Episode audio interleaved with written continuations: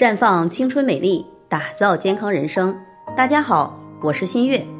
最近这两年，不少八零、九零后在要二胎，有些很快怀孕并顺利生下孩子，可有些人怀孕几个月就自然流掉了。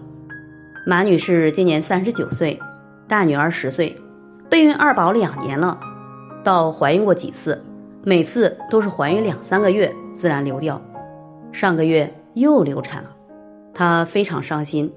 虽然老公也安慰她以后还有机会，但她不知道自己能不能再怀孕，整个人非常焦虑不安，怎么也高兴不起来。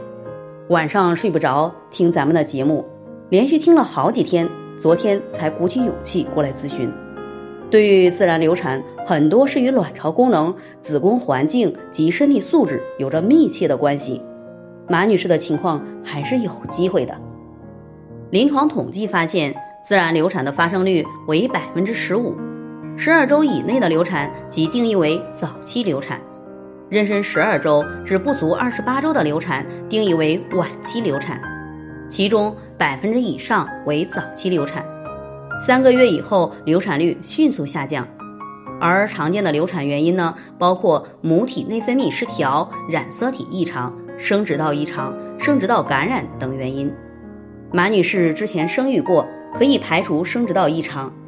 而她发过来的检查报告显示，卵巢机能下降、激素失衡，还有妇科炎症感染。之前呢也吃过激素药，用过抗生素，可总是反复。之所以这样，是因为外源性的激素和抗生素具有依赖性，停下来很容易恢复原来的样子。对于马女士的情况呢，可以使用芳华片平衡内分泌，用换蜜来调理妇科问题。在这里，我也给大家提个醒：您关注我们的微信公众号“普康好女人”，普黄浦江的浦，康健康的康，普康好女人。添加关注后，点击健康自测，那么您就可以对自己的身体有一个综合的评判了。